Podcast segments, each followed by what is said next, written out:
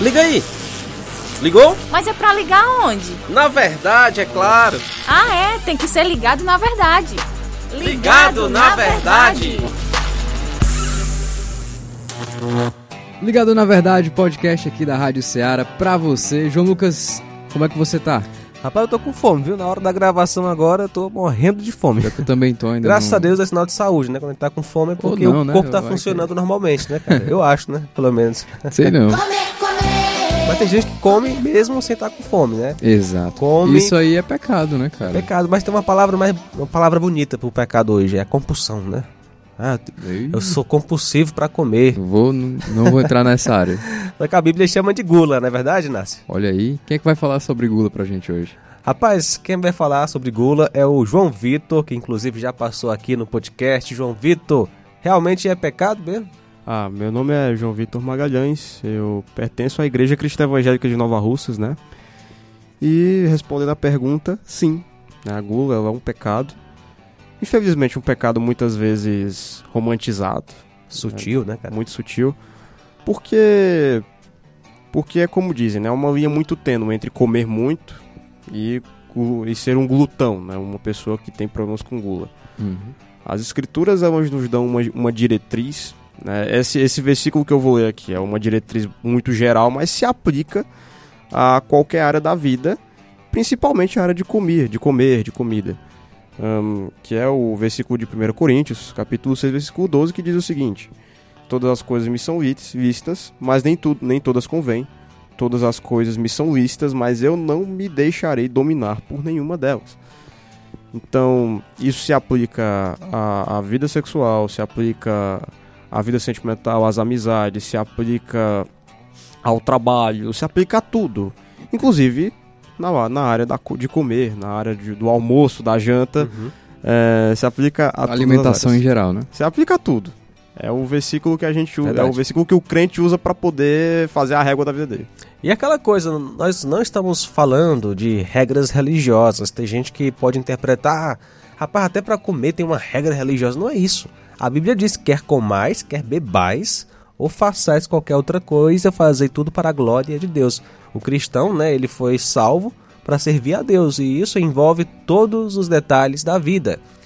E a Bíblia fala, tá aí, a palavra de Deus fala sobre comer para a glória de Deus, né? Imagina só o cara almoçar, bota mais do que do que aguenta, né? Tô até falando de mim um pouquinho, Aham. serve pra mim. Aí você, aí você vai comendo, rapaz, botei demais. né? Nem precisava. Às vezes pode ser um sinal de gula, né? Aham. Ou então, tipo, você até coloca pouco, mas dá aquelas repetidas inúmeras vezes, que mesmo sem você estar com fome, você continua. Continua, continua. Acontecia muito comigo isso aí quando eu comia pizza, porque eu começava a comer e aí eu não, não sabia quando, Conseguia quando é que eu parar. parava. Só sabia que tinha acabado porque Tinha acabado as pizzas que eu comprei. Tamo junto, no Ligado na Verdade.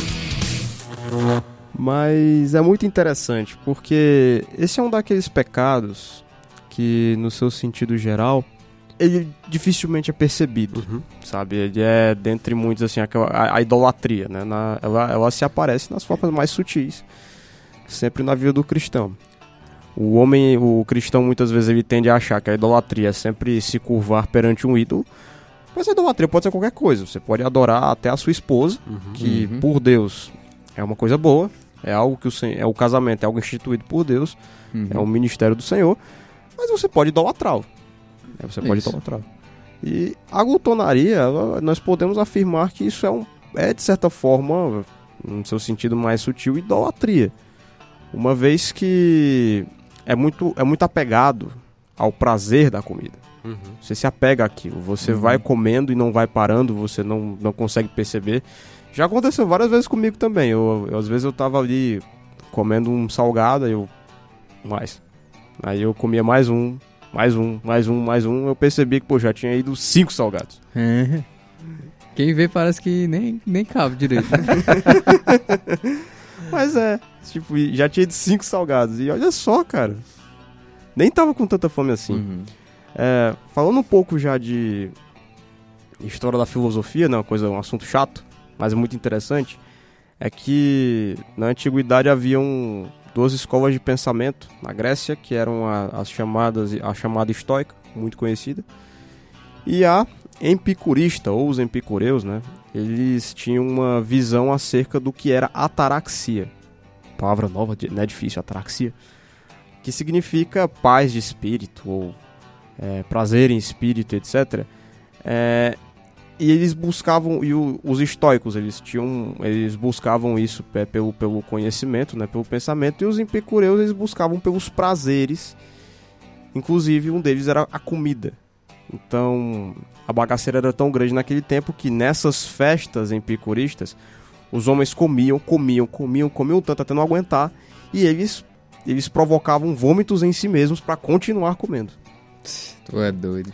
É... Isso aí tudo para buscar o prazer e essa paz de espírito, né? Interessante, é, é, João Vitor, que embora muitas pessoas não, é, não façam isso, não busquem prazer na comida exatamente como esses caras que você mencionou, mas busca em momentos de tristeza, às vezes tem uma decepção, aí vai se afogar o quê? Na é, comida. É Pega, compra ali um pote de sorvete Tem até aquele ali, estereótipo, né? Quando a pessoa come tá até triste. não aguenta mais. Hã? Tem até aquele estereótipo de quando sei lá, termina um relacionamento, levam fora, compra ali um pote de sorvete, senta, vai assistir um filme triste. Pois é. Mas isso aí não, não acho que não, não sei se deve ser praticado. Não, é um exemplo, é um exemplo. Eu, eu creio que isso é um é. exemplo de gula. É, é, você buscar auxílio ali naquele prazer relacionado à, à comida. É, sem dúvida. E tem sempre também aquela famosa questão acerca da dos limites, né, uhum. dos limites do homem. Porque, como eu disse, há uma, há uma linha muito tênue entre ser um glutão e ser alguém que come demais.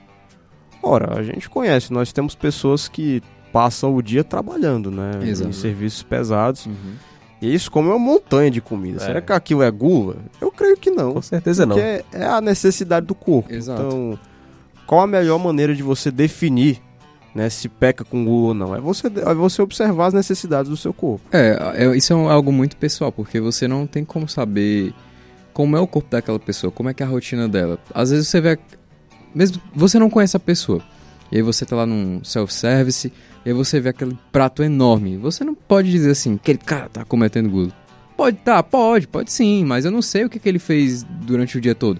Sei lá, o cara trabalha num Exatamente. serviço muito pesado, ele pratica um esporte que exige muito e o metabolismo dele tem um gasto muito alto de calorias, ele precisa repor aquilo para ele sobreviver. Então, tem esse lado, como você comentou, mas também pode ser sim um pecado. Sim.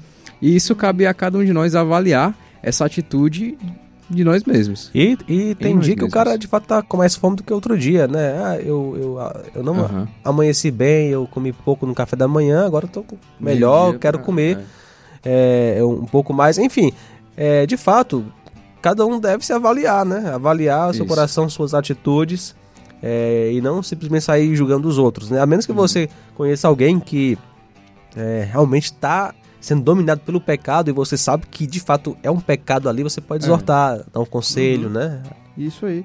Porque o pecado da gula, é como eu disse, não dá para você exortar alguém só porque você vê que ela tem assim, é. um, um, prato bem afeiçoado né, de comida. Não é. dá. É um pecado que exige que você tenha assim, uma convivência com a pessoa, que você saiba quem ela é, o que ela faz, e que você tenha assim, um conhecimento da vida pessoal dela para poder você dizer, dizer, assim, fulano, você tá caindo nisso, nisso, nisso. Como qualquer pecado. Uhum. Óbvio que há é, os pecados assim de, de, manifestação pública, como por exemplo um adultério, né? Assim, uma... É bem escancarado. É, é bem escancarado. Agora a gula não, a gula é uma coisa que você tem que sutil, ter. Um... Né? É muito sutil, você tem que saber. Né? Você tem que conhecer aquela pessoa para poder exortá-la é, da maneira mais bíblica possível, né? Porque aquela, aquela história do não julgueis não se aplica em todo juízo, mas se aplica onde do juiz hipócrita. Uhum. E você apontar o dedo da, na cara da pessoa que tem assim um prato acusando-a de gula, isso é um juiz hipócrita porque é. você não sabe. Você, você Exato. Não, você não tem o conhecimento dela, você não sabe o que, que ela faz, o que, que ela fez.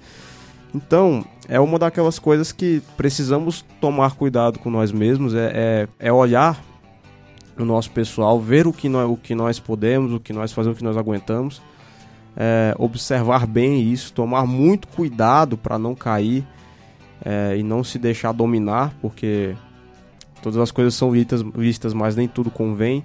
mas eu não posso me deixar dominar sobre elas, é como Paulo afirma. Aham. Mas também tomar um cuidado, aquele que, que, é, que é irmão na fé, você tem um conhecimento assim de que aquilo é pecado. Ou você vê uma pessoa comendo demais, você tem que primeiramente ponderar se você conhece aquela pessoa antes de você ir apontar. E acredito que, mesmo que você conheça, eu acho que já chegar apontando talvez não seja o melhor Não é conveniente. método para fazer isso. É necessário sim, nós temos esse dever de auxiliar os nossos irmãos quando caem ou a gente vê que pode estar indo para um caminho que não é muito bom, mas não custa nada você fazer isso em amor e é até o que a Bíblia diz, olha, quer exortar, quer ajudar, faça com amor.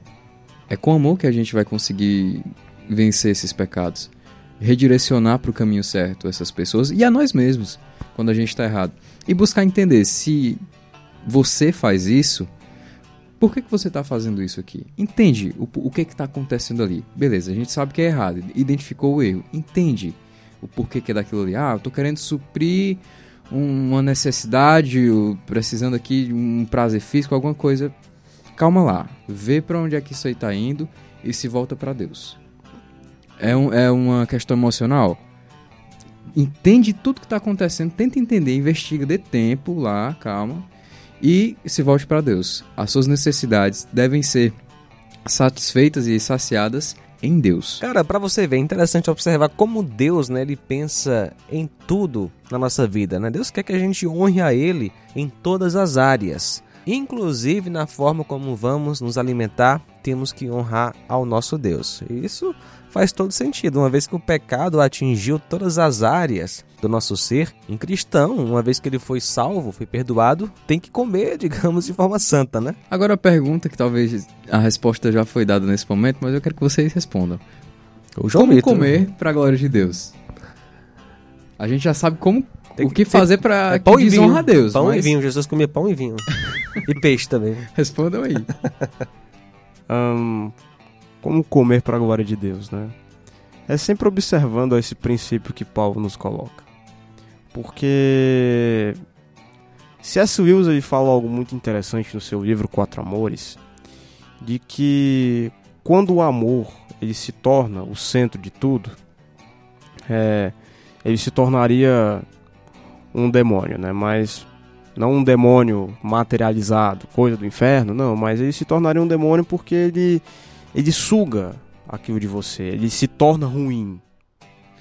Então, aplicar essa é- essa lógica no comer é interessante. Assim, se o comer ele é ele, ele, ele domina, né? Se, o, se a comida domina, se o comer demais, se você sente assim, você sente aquela coisa de comer mesmo quando não tem necessidade, você come desproporcionalmente a você, né? Você, você faz aquilo de uma maneira é, descontrolada, desregrada, e não é difícil você observar Uhum. isso. Não é difícil. E nem é difícil você, você consultar amigos seus sobre isso, não é difícil. Porque as pessoas, os seus amigos também vêm, óbvio, amigos próximos que conhecem você.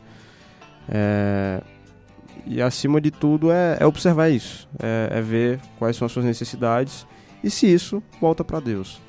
É uma coisa fácil de perceber. Em pouquíssimas palavras aqui, também em um contexto assim prático, se eh, tá lá- você está almoçando com sua família, com, as- com outras pessoas, né? E você. Com- pronto, digamos que tem uma- um almoço na, na igreja, outro local, você está vendo uma fila enorme e você percebe que talvez não tenha tanta comida assim, você enche o seu prato. Então você tem que se ligar que outros precisam comer Aham. deixe para os outros.